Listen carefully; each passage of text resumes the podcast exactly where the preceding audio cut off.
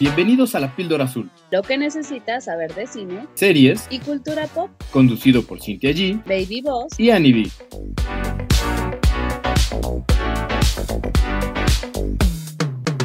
Bienvenidos a otro episodio de La Píldora Azul. Yo soy Cintia G y como en cada semana está conmigo Annie B, Baby Boss. ¿Cómo va su fin? ¿Cómo estuvo su fin de semana más bien? Porque si les pregunto cómo va su semana, madre, me va a decir qué mal, qué mal. Mejor hablemos de tu fin de semana. ¿Cómo estuvo tu fin de semana? El fin de semana bastante relajado. Nos quedamos en casita, todo bien, ya preparándonos para regresar de lleno a las actividades. Ya se pasó el blip de diciembre y pues ni modo, hay que darle. Como que esta semana sí se sintió más el ya, ya se acabó el Guadalupe Reyes, ya, ahora sí, a, a regresar a la, a la realidad. Sí, no, ya ahora sí ya se sintió la realidad ya muy fuerte. ¿Y Pero sí, a decir, ¿no sintieron así como que el Madrax de repente de regresamos a la realidad? ¿Verdad? Así fue como que pre- prendieron la luz, así fue de súbito. ¿Qué onda? Sí, sí. Ándale.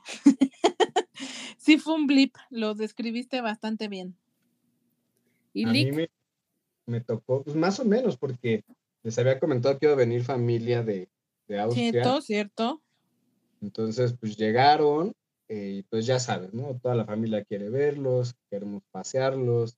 Sí se subieron al tren de vamos a, a pasear, a- porque además mi, mi primo, que tiene 28 años, se trajo a la novia, que tiene 25, ella es austriaca, entonces pues a conocer todo México, desde pues, el museo de, de, ay, se me fue el de arqueología, el de antropología, eh, Mm. las pirámides, el taco de la esquina, los tamales, todo el folclore que tenemos en México y pues en, en familia, en bola, fuimos a Texcoco, o sea, de un lado a otro. Entonces yo no he descansado, si no es por el trabajo, no.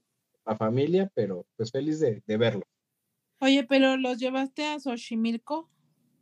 Todavía no hemos ido a, a Xochimilco, pero obviamente vamos a ir a tomarnos unas chelas de menos a Xochimilco.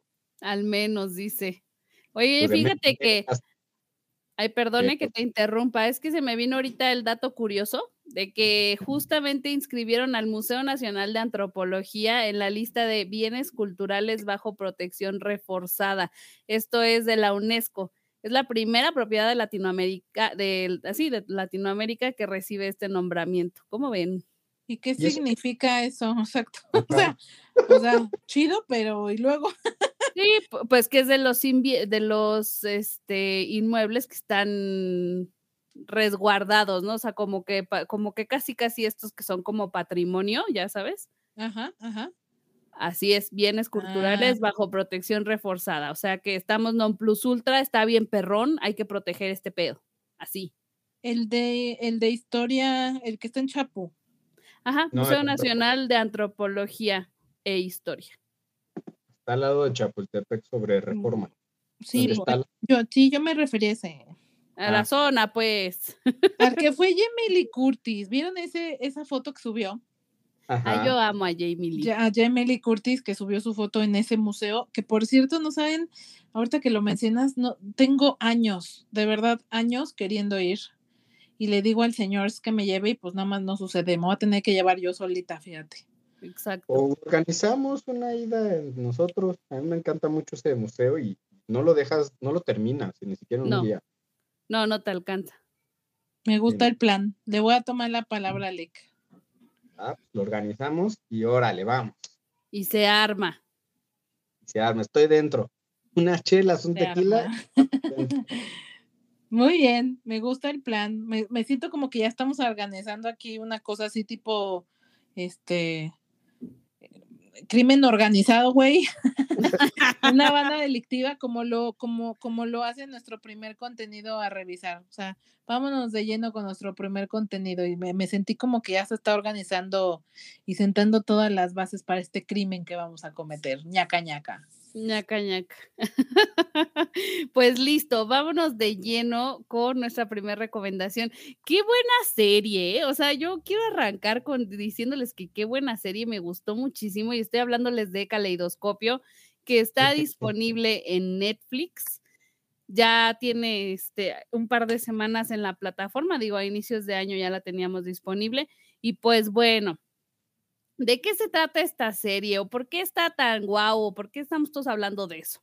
Resulta que esta serie es una banda de ladrones, muy al estilo se me hace como Ocean's Eleven, donde empieza la cabecilla a planear este todo este robo maestro, ya sabes, ¿no? Necesito un experto de así, un experto de allá, empieza a armar el Dream Team y pues la gente llega de, todo el, pasado que ha tenido él, ¿no? Y sabemos perfectamente dónde vamos a terminar. Sabemos que vamos a terminar en el realizamiento del robo, ¿no? Pero ¿qué es lo interesante? Lo interesante de esta serie es, que es una propuesta un tanto diferente porque tú puedes ver los episodios en cualquier orden. Entonces, estuvo muy chido, ya les habíamos dado el previo, todos los episodios tienen un color diferente. Y la única regla para que tú veas la serie es que dejes el color blanco hasta el final. Ese sí es el mero final y es el día del atraco. ¿vale?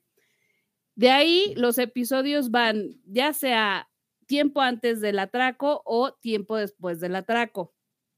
Tú decides el orden o bien la plataforma te arroja un orden aleatorio y a, varias personas les arroja órdenes distintos. Como son siete episodios los que tú puedes mixear entre uno y otro, estamos hablando de que hay más de cinco mil combinaciones. O sea, seguramente si tú decides verlo como la plataforma te lo arroja, pues a lo mejor te va a dar un orden diferente que el que tuvo tu amiga, ¿no?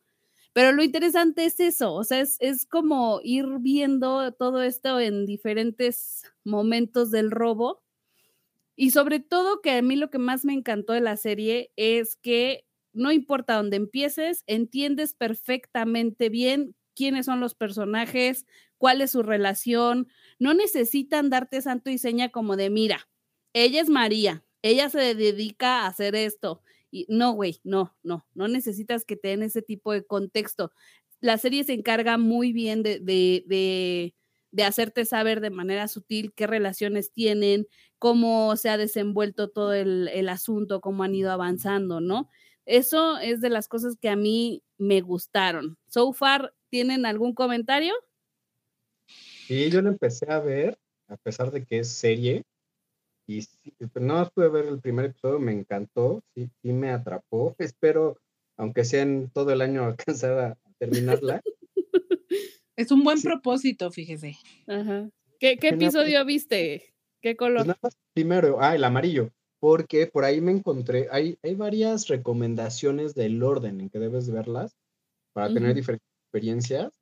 Y por ahí me recomendaron uno que empieza con el amarillo, que es donde te presentan a todos como de, introducción. Entonces solo vi ese y, pues es una buena intención de año. Sí, échatela, está buena, sí está, chida. Fíjate que yo, si me dejan este hacer mi comentario. Por supuesto. Adelante, no, qué caballerosidad entre nosotras, de veras. Be my guest. Eh, yo había leído que es una combinación o, tiene como en este, este mismo vibe de La Casa de Papel, que ustedes saben que ha sido de los contenidos como con más hype, con más seguidores dentro de la plataforma de Netflix, que le, fue muy bien.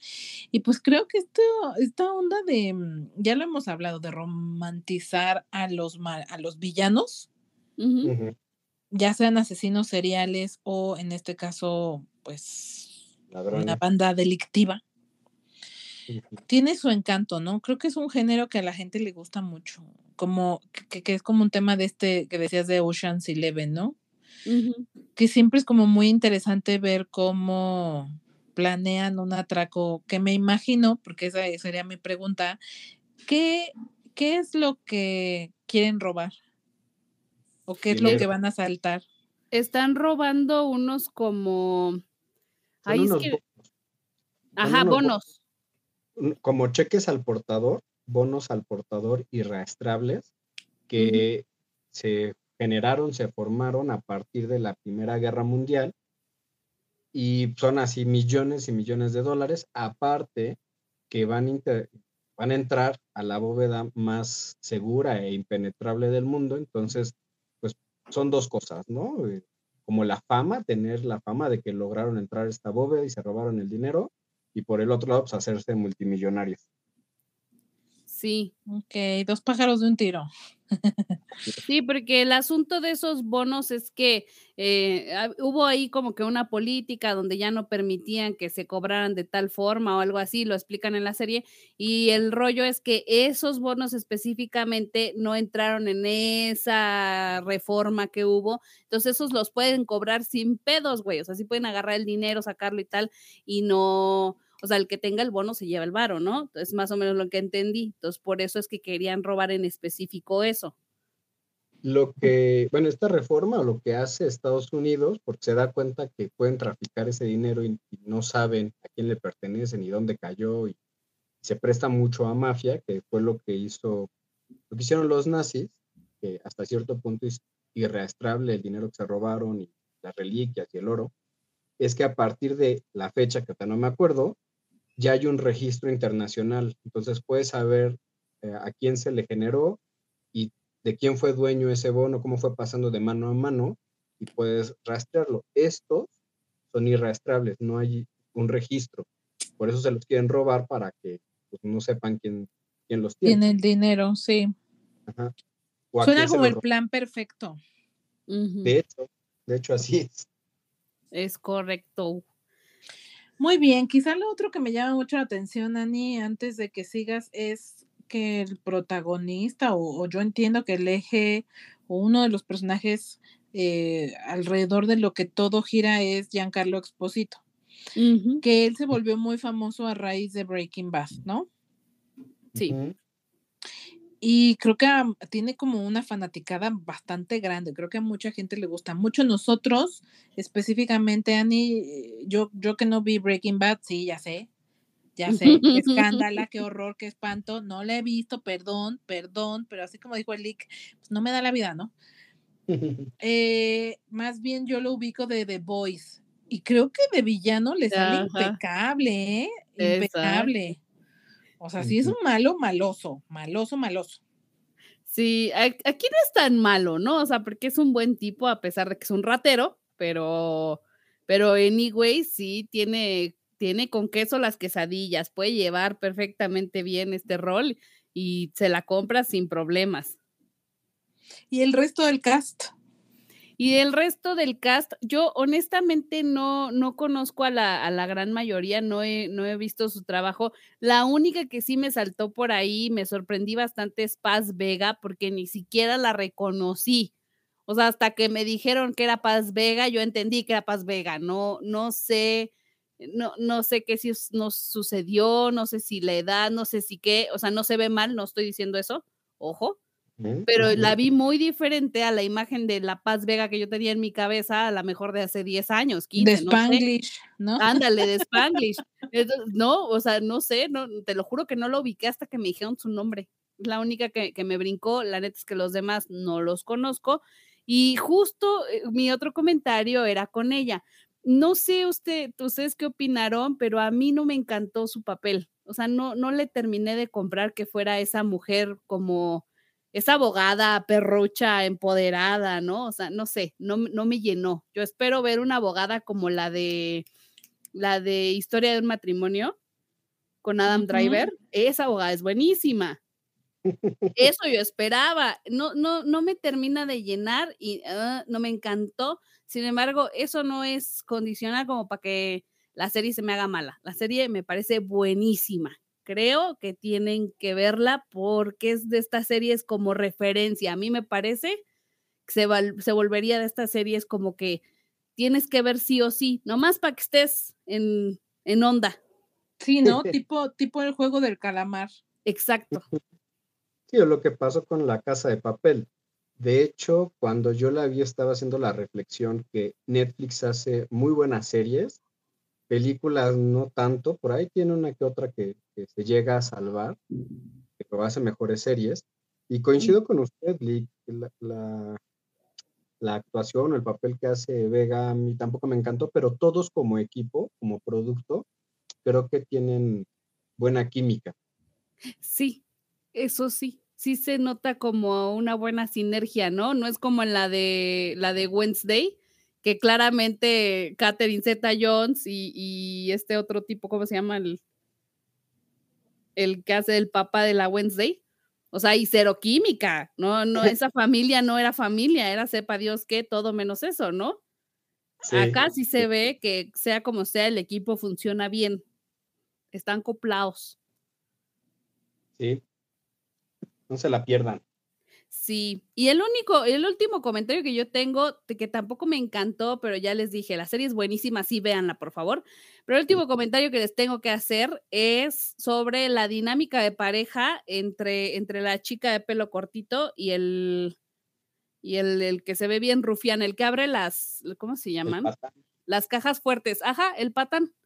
Ajá. Ahí hay una pareja que es altamente tóxica y ya se ha hablado en este programa, no nos encanta cuando se refuerzan estereotipos, not nice, porque me parece que se romantiza su relación cuando deberíamos estar poniéndole banderas monumentales a ese tipo de relaciones. Fuera de eso, ya les dije, la, la serie me parece excelente, me pareció bien bajada, la forma en la que te la cuentan está, pero magníficamente bien planeada. Súper sí, véanla. Por dos, por dos todo. Lo que ella dijo. Qué babas eres. La verdad, a mí me llama muchísimo la atención. Yo también solo tuve oportunidad de ver un episodio porque no me ha dado la vida de poder avanzar más, pero sí creo que está como bien pensada, un guion bien construido, eh, personajes sólidos, eh, tridimensionales quizá, ¿no? Y como todo está en su justa medida de, de lo poco que vi. Sí, sí, siento que te atrapa y sí creo que eh, merece toda la pena del mundo que se detengan a verla. Quizá yo lo único que te preguntaría, y que tú sí la terminaste, es, ¿sientes que siete, siete episodios, ¿no? Son ocho en total. o Ocho. sea. ¿Sientes que ocho episodios son suficientes? ¿Te faltó? ¿Te sobró? O sea, ¿fue, fue, fue lo justo? ¿Estuvo bien? ¿O sientes que hay episodios que pueden haber sido, eh, o, menos episodios, cosas que no vinieran al caso? ¿Tú cómo, ¿Tú cómo la ves en este sentido del guion? Para mí estuvo perfecto. Sí, reconozco que hay episodios que pudieron haber sido ligeramente más cortos porque todos duran más o menos una hora, ¿no? Más o menos. Eh, entonces, a lo mejor podían haber quedado de 40 minutos, no lo sé, pero anyways, para mí estuvo excelente porque sí nos dan detalles que se vuelven relevantes o que nos ayudan a entender la dinámica que tiene tal personaje con este otro personaje. Entonces, no, no es que me sobre información, no la sentí aburrida porque ya bien lo mencionaron ustedes. Vieron un capítulo y quedaron enganchados. Y eso es justo lo que yo espero de una serie que yo al, al, primer capítulo yo diga, claro que sí estoy dentro, porque a mí me ha pasado con otras series que ya van tres, cuatro capítulos y yo digo, o sea, ¿qué pedo? Es de esto cuando despega, ¿no? Aquí esto es súper ágil, o sea, es rapidísimo porque justo son solo ocho episodios. Entonces, y todos los episodios ya lo van a ver ustedes. Todos, todos, todos la forma en la que lo cuentan está súper bien real. Puedes empezar en el episodio que sea y vas a entender perfecto por qué se llevan de esta manera o de dónde viene o, o para qué me estás diciendo esto. Creo claro. que la manera en la que lo cuentan está maravillosa, porque en todos, en todos, no es necesario que yo te presente y te diga tal, tal, tal, Nel. Como nos lo cuentan, nos dan toda la información que necesitamos. Está eso, eso me parece extraordinario. O sea, que un guion, eh, sabes, como, como mágico inclusive. O sea, que un guion pueda, uh -huh. puedas empezarlo en una serie en el, casi que en el fin, pero, pero luego pero luego que de estos brincos, me parece de verdad como un muy, muy buen trabajo y creatividad, pues, o sea, este es, este es el tipo de productos que muestran que sí se pueden hacer cosas chingonas con mucha creatividad, ¿no? Totalmente, totalmente. Y sobre todo, ¿sabes qué?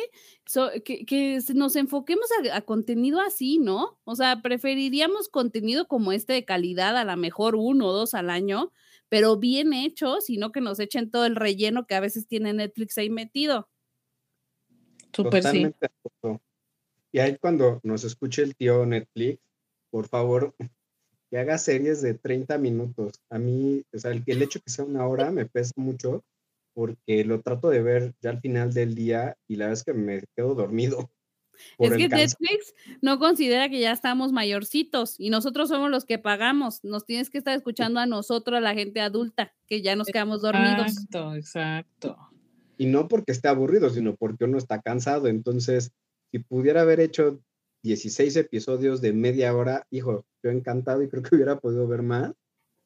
Y aquí como duda, ¿con cuál empezaste tú, Sin?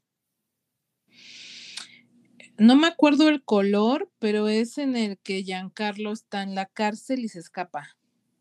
Ah. Y Ani, ¿con cuál empezaste En el amarillo, también? Ok. sí, también en el amarillo. Creo que donde se escapa es el verde o el azul.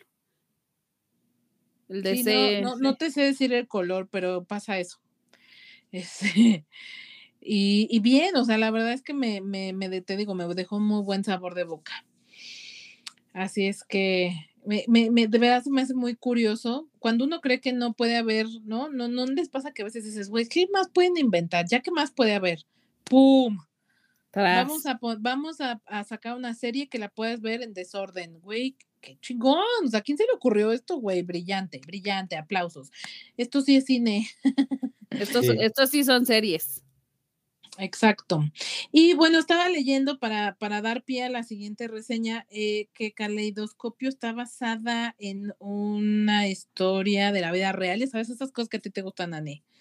Una, casos de la vida real, en el que obviamente hay mucha, mucha ficción, pero sí tiene partes de verdad o que están inspiradas en, me imagino, un atraco, ¿no? Ujú. Eh, solo que entiendo que en este caso, eh, no sé, eh, o, en, o en la vida real no es tanto que se estaban robando bonos, sino que accesaron a una bóveda que contenía una cifra cerca de los 70 mil millones. Güey, ¿te imaginas esa cantidad de dinero? No o sea, ¿qué haría uno con 70 mil millones de dólares? No sé, güey, o sea, Se- comprar África. 70 o 7 mil, espérate.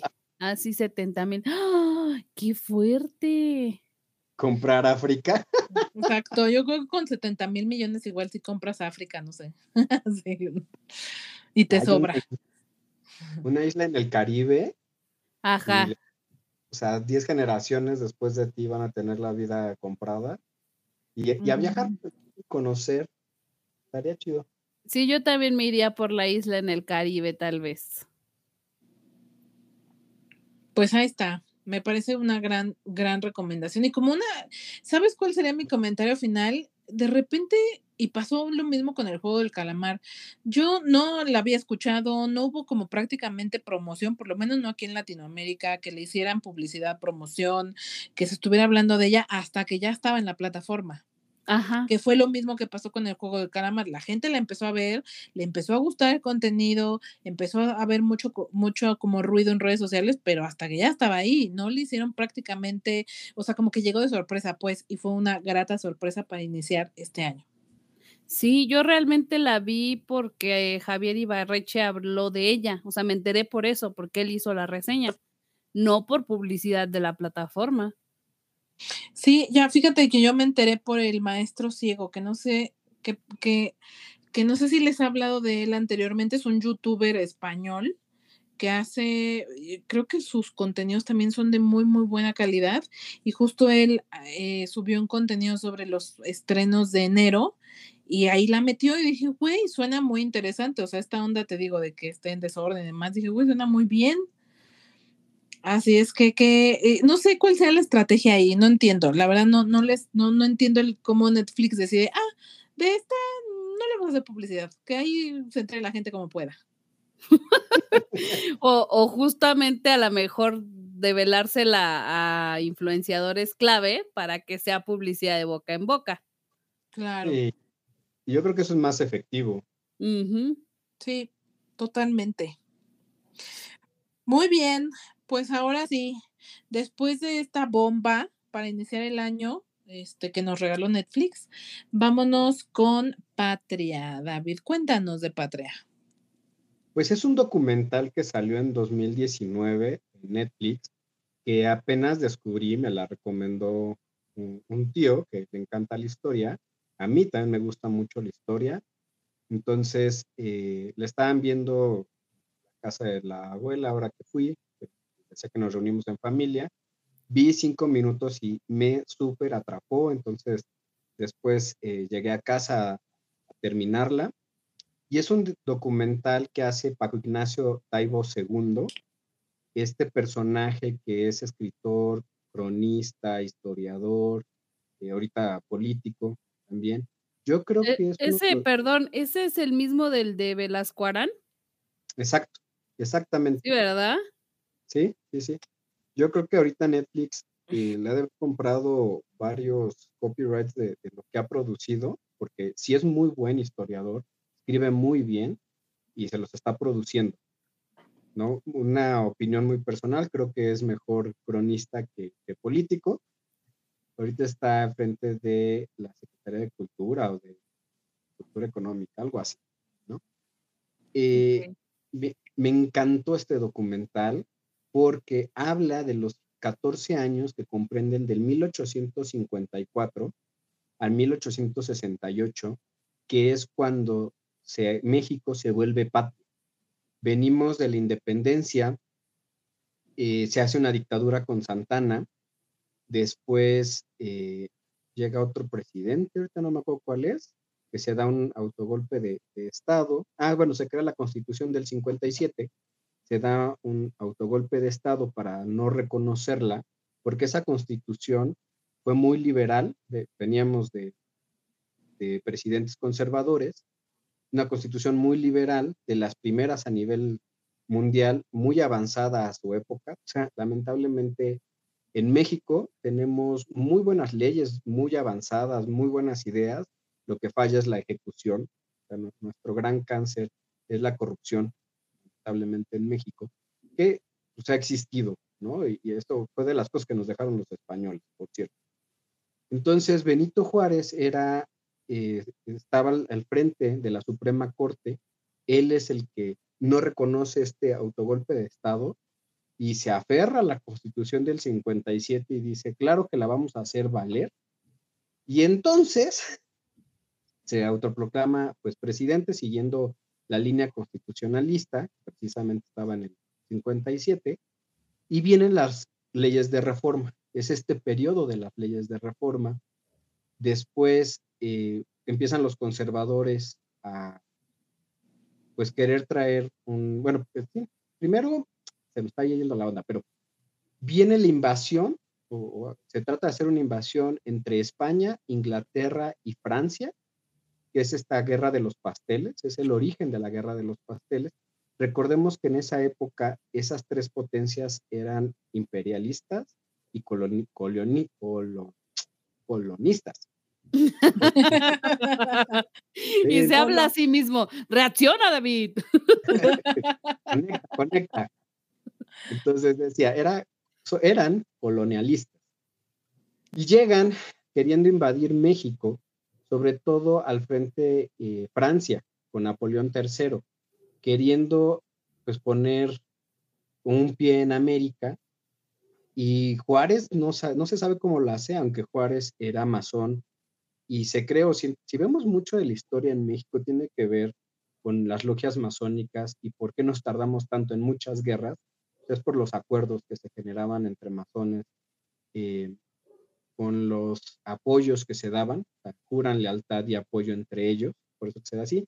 Entonces llegan estas tres potencias a Veracruz y España e Inglaterra dicen, no, esta es una barbarie, no vamos a apoyar porque todo inicia con que Juárez no tiene dinero y decide no pagarles y Francia, le- se le debía a Francia 3 mil francos, se acaba gastando 300 mil, una cosa así en esta guerra.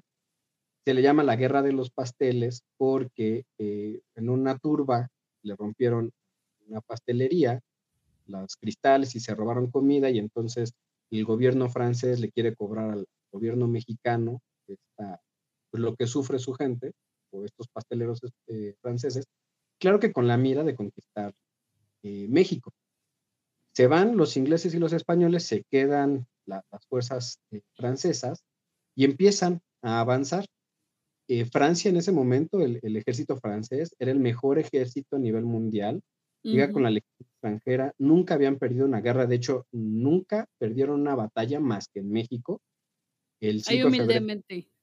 sí, humildemente, 5 de febrero en Puebla, se les da una patiza, Zaragoza les da una patiza, y además con, con mexicanos que no estaban eh, preparados para la guerra, no eran soldados, eh, prácticamente entre una leva y, gente comprometida con sacar a extranjeros, ya veníamos de la independencia, pues no queríamos más extranjeros, y entonces es un doble logro, ¿no?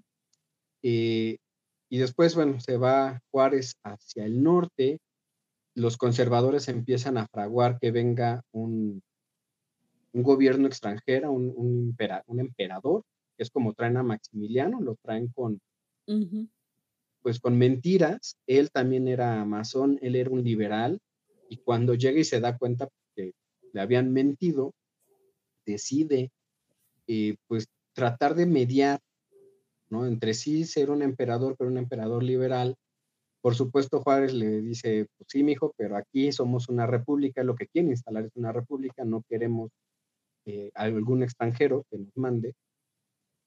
Y se va dando así seguimiento hasta que finalmente con los chinecos, que eh, esto fue en Querétaro, es un- una población que se vuelve guerrillera, hacen guerrilla, la guerra de guerrillas, y así es como se va desgastando a los franceses. Los franceses finalmente se van porque también los están atacando en Europa, están deponiendo a Napoleón III, y así es como México los expulsa y Juárez finalmente, eh, hoy en día que estamos grabando, se celebran los 162 años de que Juárez entró victorioso a la Ciudad de México y es así, e- este periodo de 14 años es como se forma la patria.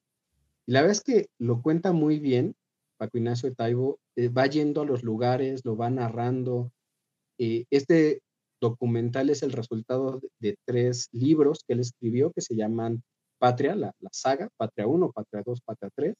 Aquí es como un resumen. Pero además lo cuenta de una forma que lo estás escuchando. A mí sí me emocionó y yo, a huevo, claro, les dimos en su madre, los expulsamos. Ajá.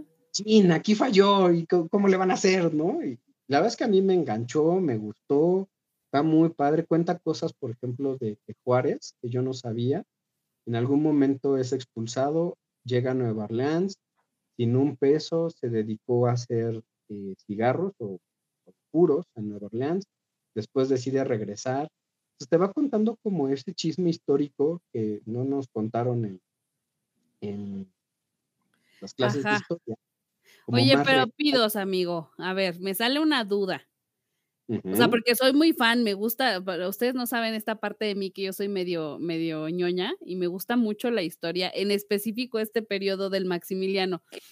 Pero me choca mucho justo que aquí en México, en la CEP, nos, este, nos pusieron súper heroicamente al Benito Juárez y nos vendieron cosas que la neta no son, y el Juárez es todo menos lo que nos contaron.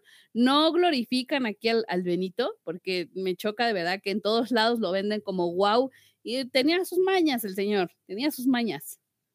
Mira, no lo glorifican, ni tampoco vuelven un diablo a Maximiliano. Creo que lo narra Paco Ignacio como muy objetivo y muy humano. Tra- trata de hacerlo humano. El Ok. documental dura hora y media, tampoco es mucho tiempo, entonces creo que ah, trata de volverlo humano, de ser objetivo, pero la limitante es el tiempo, porque si no, pudo haber hecho una serie de 10 episodios, 12 episodios sin ningún problema. Ujú. Pues Porfirio, digo Porfirio, este, Juárez tiene estas dos caras, ¿no? Por un lado se le ha glorificado y sí hizo muchas cosas por el país. Yo no sé la convicción, eh, eh, al final del documental, eh, Paco Ignacio hace esta reflexión de cómo teniendo todo en contra, él analiza que todo estaba en contra para que México no fuera una nación, una patria, se, se desmoronara, y cómo hubo una generación que se compró esta idea y luchó y la defendió aún con su propia vida. En Sí. parte es el caso de Juárez, ¿no? Sí hizo cosas que a mí me dejan con la boca abierta. Por el otro lado, pues sí es una persona nada tonta, que fue jugando sus, sus cartas, sus, sus naipes, donde él saliera ganador, ¿no? Y también Total. fue una posición, eh, creo que duró 16, 18 años en el poder, y se reelegía y se reelegía, eh, donde pues no está bien, ¿no? Y hay cosas Ajá. que no necesitan de él, pero creo que al final es una, un símbolo, si lo tomamos como símbolo, que pues ayudó a fraguar este país. En contraparte, pues está Porfirio Díaz, que se le ha demonizado muchísimo. Sin embargo, también si analizamos la historia y lo tratamos de ver objetivamente, a través de, de su mandato, aunque duró 30 años, México avanzó muchísimo. Creó Sí. el ferrocarril, el telégrafo, se abre al mundo. Los edificios que quedaron del porfiriato, no te pases. Pues se avanzó mucho. Es él Ujú. toma un país eh, posrevolucionario, más o menos, o bueno, posguerra, de, de muchas guerras, eh, muy cansado, muy si- sin una sin un adelantos tecnológicos e industriales, y cuando él lo suelta, cuando él suelta el país, es un país avanzado, con tecnología, a la gente ya sabía leer, sabía matemáticas, en fin. Sí, por eso a mí me cae bien. Eh, yo creo que mis personajes históricos nacionales favoritos es él. Yo soy Team Porfirio Díaz, la verdad. Por dos, por dos, hermana. Digan lo que digan, digo, obviamente ya lo, ya lo dijeron ambos. Yo creo que aquí, y, y el documental trata de humanizar sin glorificar ni satanizar a nadie, porque todos, hasta la cabecita de algodón, tienen su parte buena, su parte mala, ¿no? Y yo podré no estar muy de acuerdo con la cabecita de algodón, pero bueno, de repente cuando uno habla con la gente que lo sigue, pues hay algunos puntos válidos, ¿no? Hay algunos puntos que dices, ok, eso puede que sí. Y creo que lo mismo pasa con cualquier otra persona. Y al final también creo que el tiempo le da la justa medida a las cosas y las dimensiona, ¿no? Por ejemplo, ahorita lo que decían, yo creo que en el caso de Porfirio Díaz, a la larga creo que trajo más cosas buenas que malas, creo yo, aunque quienes vivieron en la época podrán tener una opinión distinta, ¿no? Exacto. Sí, claro. Oye. ¿y dónde la veíamos? Perdón, amigo. Está en Netflix.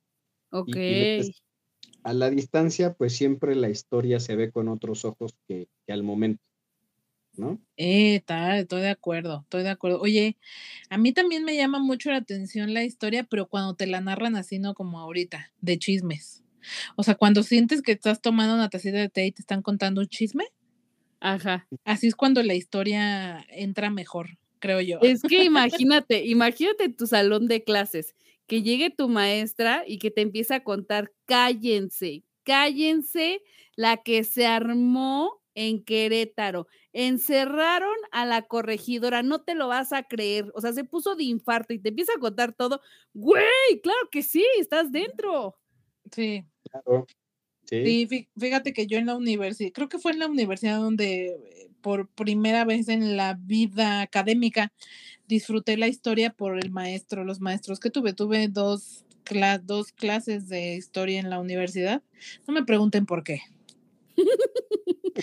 Y una fue de historia universal y otra fue de historia de México y los dos eran muy buenos y, y te contaban así como, como chisme y si era como de, no, en serio. Y sí le agarró uno cierto amor, entonces entiendo que más o menos así está justo el documental, o eso es lo que me queda de la, de la recomendación de David. Y sí, sí, 100% me llama mucho la atención, o sea, sentarte un ratito y sobre todo que dura hora y media, güey. Perfecto tiempo, porque a lo mejor aventarte uno de tres horas ya no estoy tan segura. Ajá. Así es. Sí, no, no, ya tampoco, no. Como, o como dice David, ¿no? A lo mejor en versión serie para que te la vayas campechaneando. Pero no, está, creo que también el tiempo es bastante asertivo porque si no ya pesa. Me la vendiste, David, la voy a ver. Sí, sí, súper recomendable, ¿eh? Está bueno el chisme. Me gusta, creo que, creo que al final te digo, me quedo con que tiene, te- tiene una duración decente, está contada como chismecito, basada en hechos históricos que a la Ani le encanta. ¿Qué más puede uno pedir? ¿Qué más? Nada más. Cuéntanos, ¿tú qué viste? Pues yo, ya para finalizar, traigo White Noise o Ruido de Fondo, que también está disponible en Netflix y que es protagonizada por Adam Driver, Don Chatley, Greta Gerwig, creo que se pronuncia así. Y creo que usaré una palabra para describirla, rara. ¿Rara Yo- tipo la de Nope o como rara? Ándale, más o menos por ahí, porque no es rara todo en todas partes al mismo tiempo, es más rara Nope. Ok. que, que eso no es necesariamente bueno ni malo. Yo creo que una película como esta, como Nope, pues puede tener mucha gente que diga hasta padre y puede tener mucha gente que diga "Mm, no le entro, gracias, qué asco, que fue el caso de mi mamá. La verdad es que mi mamá la primera parte la vi con ella y la primera parte fue como, "Mm, esto está bien weird, ya quítale esto, por Dios. Y yo le decía a mi mamá, a ver, dale chance, dale chance, a ver, deja que, deja que todo vaya agarrando, porque ya ves que de repente eh, empiezan a pasar cosas y, y, eh, o, hay, o hay contenidos donde pasan cosas que de repente no tienen mucho sentido o, o no están llegando a ningún lugar y conforme avanza la historia dices, ah, ok, ya, para acá íbamos, ¿no? Y creo que eso es un poco lo que le pasa a esta película, ¿no? Llega un momento en el que todo cobra o, o toma un camino como mucho más claro. Y creo que la segunda mitad es bastante mejor que el inicio. O sea, sí creo que empieza lentón, empieza muy rara y conforme empiezas a avanzar, la segunda parte de la película es bastante, bastante mejor y te tiene como enganchado hasta el desenlace. Ahora. ¿de qué va eh, ruido de fondo o qué es lo que nos quiere contar? Eh, hablamos de una familia completamente estadounidense que está como de, eh, la historia es de época, la verdad soy muy mala para las épocas, no sabría decirles en qué época está situada, porque todos, todos tienen un aspecto medio ochentero. O sea, yo, yo, Cintia, la ubicaría en los 80, pero no estoy muy segura si es de esa época. Pero sí se ve no, actu no tan actual, pues. Ok. Y es una familia de cierta manera promedio estadounidense. Él es maestro de una preparatoria, si mal no recuerdo.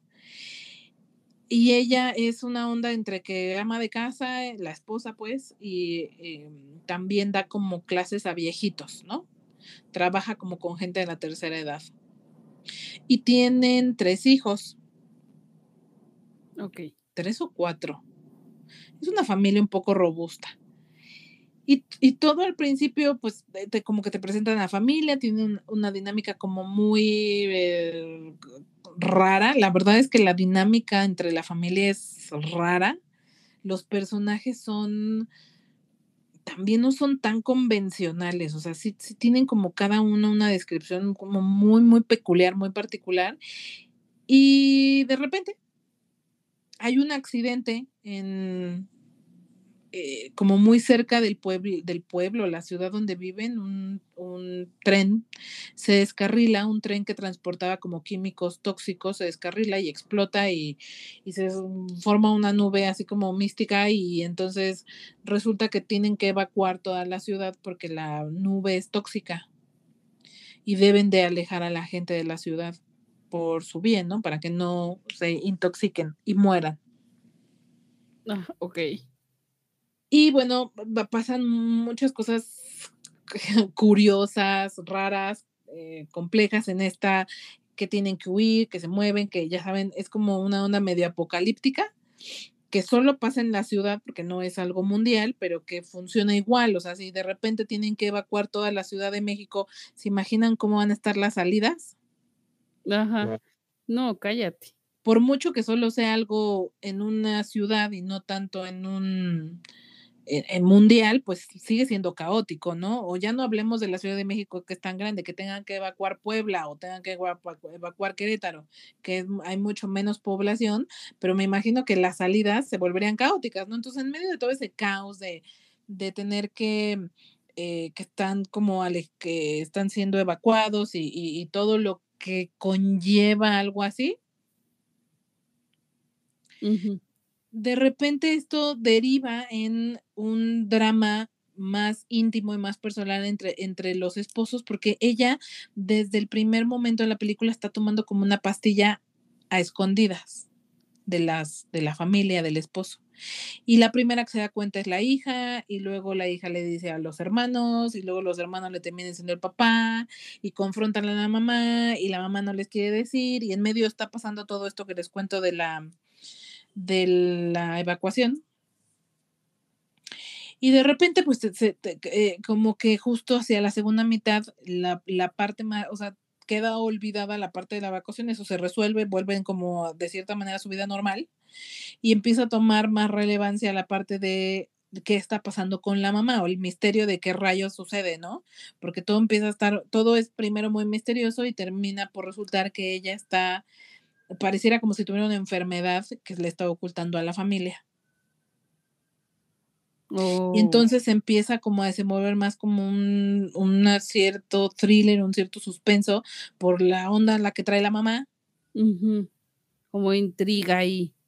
Me, sí, como medio suspenso, porque hasta hay medio ahí raro que trae la, la onda que trae la mamá. Y luego la película al- hacia el final ya más termina como en algo, como un tema pasional, como más de, crimen pasional. Entonces, es un viaje que pareciera que no tiene ningún hilo conductor entre la crisis esta como de la nube tóxica, pero después el drama de si la enfermedad de la mamá, pero después el crimen pasional, como que le- se los cuento así y dirás, esto no tiene pies ni cabeza, o sea, ¿para dónde va todo esto, no? Por eso es que, por eso es que mi conclusión es que es una película rara.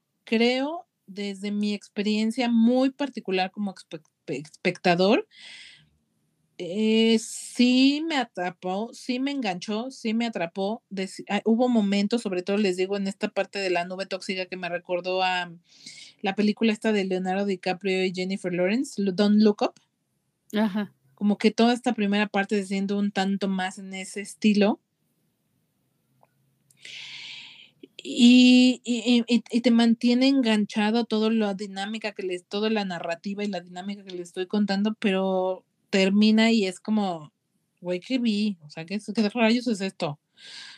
What? ¿Qué vi? ¿Qué pasó? O sea, eh, se, se me fue mi vida, se me fueron dos horas de mi vida en esto, creo que no la volveré a ver nunca. De plano. No es lo suficientemente buena ni la historia, ni las actuaciones, ni lo que estás viendo, ni siquiera las reflexiones que pueda tener como para que tú digas, ay, la volvería a ver. Eh, Así es que cumple con entretener, pero es completamente olvidable. O sea, en cuanto la acabes, se te va a olvidar y va a seguir tu vida. O sea, pero como nos recomiendas como para verla, aunque sea nada más una vez en la vida, nada más para tenerla en el catálogo, o de plano mejor no la ahorramos. Yo creo que no vale la pena verla, honestamente. Yo, incluso la, la razón principal por la que la terminé viendo es porque soy muy fan de Adam Driver, que a muchos dirán, ay, qué asco, guacala. A mí me gusta el muchacho, me encanta. Y esa fue la razón por la que lo vi. Si a ti, que me estás escuchando, te gusta Adam Driver, pues bueno, te digo, son dos horas que te, te van a mantener enganchada y como que el su- que me pasó, creo que es lo que me pasó con Glass Onion. Mientras la vi, sí me mantuvo atenta, me mantuvo entretenida, me mantuvo enganchada. En el momento que acabó, la olvidé, la superé y no me interesa volver a saber de ella. Ok.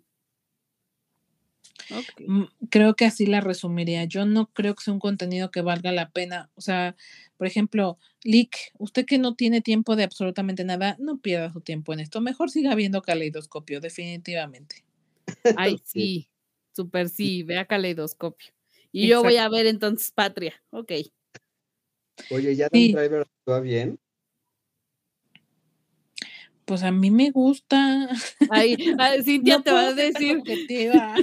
Adam Driver puede hacer lo que quiera. No, bueno, pero a ver, una cosa es que nos gusten los actores y otra cosa es que actúen bien. O sea, son dos cosas diferentes. Sí, Ok. sí, pero en este caso no. Siguiente pregunta. Siguiente pregunta. Sí, a mí, mira, yo creo que él actúa bien. A mí me gustó mucho una historia de un matrimonio. O sea, creo que eh, el papel que tuvo en la historia de un matrimonio de verdad es brutal. O La sea, del verdad, último duelo. brutal. O en la del último duelo, que a mí también me pareció que lo hizo bien.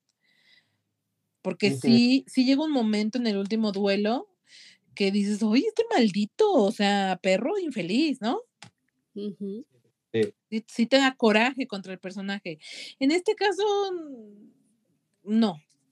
No, o sea, ni, ni hacia, ay, qué coraje me da que haga esto, ni hacia, ay, wow, qué padre, la neta, qué chingón, lo se desenvuelve muy bien. Creo que cumple, creo que todas las actuaciones cumplen, pero como el propio guion es una cosa así medio rara, que, que te digo, no sé, o sea, habrá público al que le guste y habrá quien diga, ay, wow, es una, es una pieza maestra del cine. no me lo parece a mí, a mí no me lo parece, me parece que no es lo suficientemente buena como para recomendarla. Yo no la recomendaría, yo creo que si la tuviera que calificar en la escala de las píldoras del 1 al 5, yo sí le pondría un uno y medio, o sea, ni a dos Uf. llega. No, pues no. Ok. Es como, me está recordando la película de Nemesis que hablé de ella el episodio pasado, me parece. eh, que les decía, véanla si les gusta Stallone, ¿no? O sea, si son fans de sus películas, Mm, véanla. Si no, pues no tiene caso, ¿no? Si les gusta la violencia. Me suena un poco así, o sea, si son fan de Adam Driver, véanla, pero si no, no pierdan su tiempo. ok. Sí, estoy de acuerdo. Y por eso no la veré. Pero confío en los pildofans. Si deciden O verla, sea, ahí me cuentan. O sea, bebé, ¿no te gusta este Adam Driver. No, ¿verdad? No, la verdad que no. O sea, mira, que también, pues un vasito de agua no se le niega a nadie, ¿no? O sea, si el Adam Driver anda un día así deseoso de Annie, digo, o sea, ¿quién soy yo también para dejarlo así, no? Obviamente. no, no es cierto. Esta muchacha de veras? O sea, No, sí, la verdad es que no, no, no, no, no le veo la magia. Para mí es así un, un tipo, no sé, mi primo, güey. O sea, alguien así en quien no me fijaría yo, güey. fíjate que yo llevo tiempo conociéndolo y siguiéndolo de cuando no era nadie. Porque yo creo que él despegó y se volvió Con como Star Wars. mundialmente famoso con la última trilogía de Star Wars, ¿no? Donde interpreta a Kylo Ren. Y ahí fue donde su nombre se volvió famoso y luego ha tenido distintos proyectos. Creo que también ha sabido escoger ciertos proyectos que le ha ido muy bien, como los, que, los dos que ya mencionaste. Eh, Pero ya tiene rato que lo sigo y a mí sí me gusta mucho. Por ejemplo, si, si las que son, las que les gusta y lo, y lo conocen de tiempo atrás, seguramente lo ubicarán de Girls, que Girls es una serie de HBO que yo te recomendaría a ti, Annie, y digo ti, Annie, porque pues, Mm. eres niña y te gustan las cosas de niñas, o los contenidos más femeninos o más de este tipo de temas que a las niñas nos gustan mucho, que es muy Sex and the City, pero con mujeres más jóvenes, porque estamos hablando de veinteañeras. Son mujeres que acaban de terminar la universidad y viven en Nueva York. Son cuatro amigas, igual que en Sex and the City. Pero Ah, en Sex and the City estamos hablando de mujeres treintañeras, o sea, cuando la serie empieza, todas ellas ya son treintañeras. Y en Girls son veinteañeras que acaban de, salir de la universidad y están eh, empezando a buscar sus primeros trabajos, eh, viven solas en Nueva York este, y demás, ¿no? Entonces, con personalidades muy distintas. De hecho, la protagonista, que sería como la Carrie Bradshaw de esta serie, ella quiere ser escritora y justo empieza una relación romántica con Adam Driver. Y te hablo de que oh, esa, en esa serie, pues eh, es, es bastante antes de, de lo de Star Wars, ¿no? Ajá. Y también a ti que te gusta eh, Harry Potter, y yo me imagino, no sé si Harry Potter también te gusta porque tiene que ver un poco con Daniel Radcliffe. O sea, ¿te gusta Daniel Radcliffe? No, también ese mes indistinto. Tiene una película con él que yo me imagino que ya salió después de que terminó de hacer Harry Potter Daniel Radcliffe, que es una comedia muy, o sea, una- es una comedia romántica. en el que, en el que este, este chico, Adam Driver, hace de su, del mejor amigo. Es, es un personaje eh, secundario, pero la verdad lo hace muy bien. En, amba- en estos ambos contenidos que te recomiendo bastante, o les recomiendo bastante a, a las niñas que les gustan este estilo de, de, de, de historia, seguramente Marta me va a estar escuchando por ahí, Marta. Te recomiendo estas dos, estos dos contenidos. Ahorita no sé en qué plataformas estén, Pero las voy a buscar. Anótale, pero Marta. Girls, Girls de HBO seguramente está en HBO Max. Eh, esta película que hace con Daniel Radcliffe se llama What If en inglés. en- creo que aquí en español se llama Solo Amigos. eh, que la coprotagonista de Daniel Radcliffe es Zoe Kazan, que también ah, seguro ubican su cara. De hecho, esta chica es una de las que sale en la película esta que queremos ver, la de mm, la del tema de Me Too. Ok, ajá, sí. Ella dijo, se llama. ella dijo, la película que ahorita, por cierto, está en cines y creo que vale mucho la pena que vayan al cine a verla. Justo Zoe sale como protagonista en esa película y seguro la ubican. Ha, salido, ha tenido como varios este, personajes por ahí relevantes en diferentes producciones. Y él sale, te digo, como el- uno de los mejores amigos y, la verdad está muy buena. Esta, esta comedia romántica, que por cierto es una película canadiense, se las recomiendo muchísimo. Está como muy, muy, muy bien hecha. Es de esas comedias románticas que neta les recomiendo bastante que se detengan a verla. Ok. Pues qué buenas recomendaciones, ¿eh? Fíjate. Qué buena Sí, ya, ya salieron más recomendaciones de las que tenía yo pensada. Sí, bueno, este, como siempre. Se nos va un poquito la lengua. Es correcto, pero sí, sí, sí, sí que están muy buenas y quizá ya nada más para terminar, la banda sonora de White Noise, que la verdad, si te soy muy honesta, pasó sin pena ni gloria, la compuso Danny Elfman. Si no conocen a Danny Elfman, él es como el compositor de cabecera de Tim Burton. Él hizo la música de el, Hombres Manos de Tijeras, también hizo la de Batman Regresa, él hizo el tema principal de Los Simpson, es como uno de los compositores como más relevantes de la industria actualmente.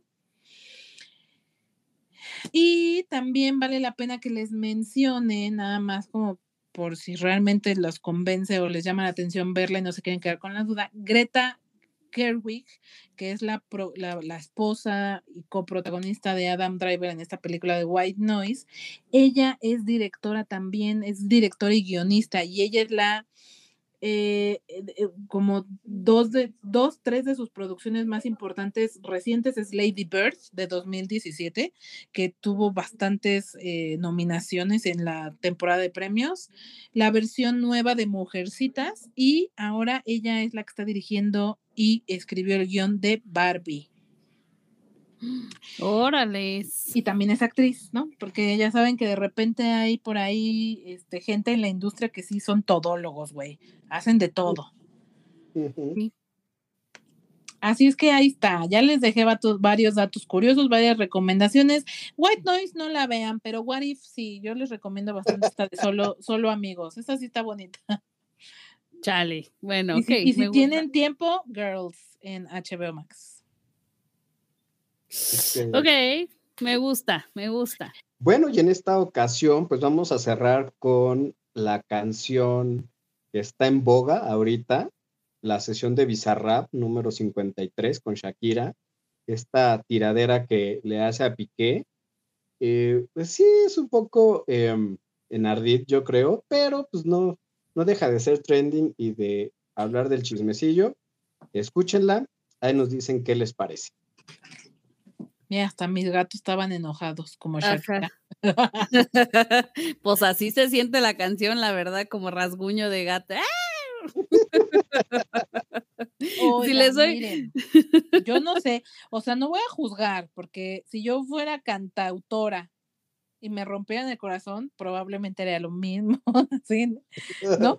O sea, uno porque no es Ah. cantautora, güey, nada más uno, uno se tiene que aguantar eh, o conformar con, conta- con hablar del tema 100 veces con sus amigos. Ella que puede cantar sobre el tema, pues igual, Cobrar, bebé, cobrar, porque ¿cuánto crees que le va a salir de ahí?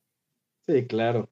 O sea, Claro. mira, bueno, Mira. Es terapéutico para la muchacha. No, no lo voy a juzgar. Esto es muy Shakira. Ella se ha encargado de contarnos toda su vida sentimental desde que estuvo con Antonio de la Rúa hace no sé cuántos años y nos enteramos cuando se enamoraron y cuando se dejaron. O sea, sí, esto es muy Shakira, aunque personalmente sí creo que esta última ya es muy ardida. A mi gusto, muy personal, mi opinión no representa la del equipo. Para mí es ardida lo que es. Hay otras que han tenido el corazón roto, ejemplo, Adele, y Adele no está haciendo lo mismo. Perdón, hay que tener clase, bebés. Es que ella es inglesa y Shakira es, que- latina. Se nota. No Mil por tirar- ciento. No nos quiero tirar tirrea, yo también soy latina, bebés, pero pues es que nosotras somos más pasionales. Pues sí, un poquito. Yo creo que desde Moscas en la casa, ¿no? Nos hablaba de, de su vida sentimental. Sí, y sí tiene unas buenas potentes, ¿eh? O sea, pero fuertes. Esta ya no sé. Por ahí dicen que eh, lo está haciendo para llegar a un público que pues, ya no es su target natural, que son Mm, jóvenes. Ahora sí que la chaviza locochona que, escucha, que escucha Bizarrap. Pero pues, eh, yo a mí sí me gustan estas canciones nada más para, para hacerle al, al chisme, realmente. y el chisme sí que le gusta, eso lo sabemos. Eso lo sabemos. Muy bien, pues entonces los dejamos con esta canción despechada de la Shakira Shakira. Y ya saben, si aún no nos siguen en nuestras redes sociales y no le han, la- le han dado follow, nos encuentran en Facebook, Twitter e Instagram como la píldora azul, con una A entre píldora y azul, o sea, una sola A, pues. Y muchísimas gracias a todos los que, los que nos siguen episodio a episodio. Muchísimas gracias, Ani y David. Y nos escuchamos en el próximo. Chao. Chao. Bye.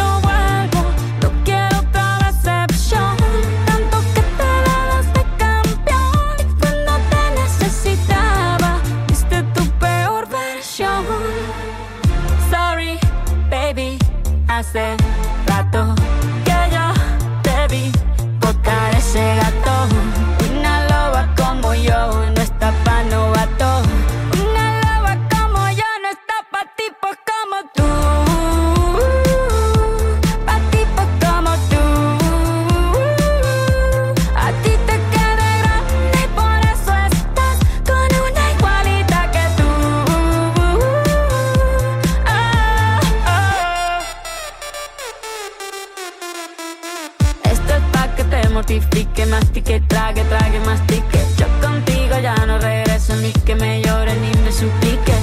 Entendí que no es culpa mía que te critique. Yo solo hago música, perdón que te salpique. Me dejaste de vecina la suegra con la prensa en la puerta y la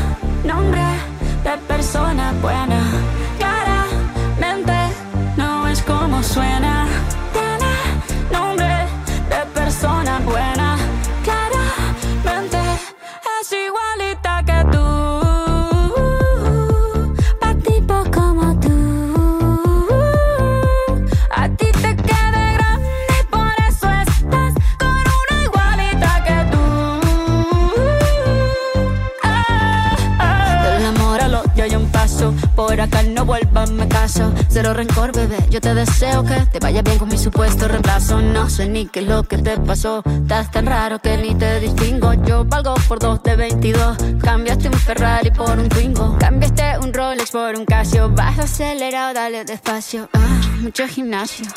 Pero trabaja el cerebro un poquito también. Fotos por donde me ven. Aquí me siento en rehén. Por mí todo bien. Yo te desocupo mañana y si quieres traértela a ella que venga también. Tiene nombre de persona buena.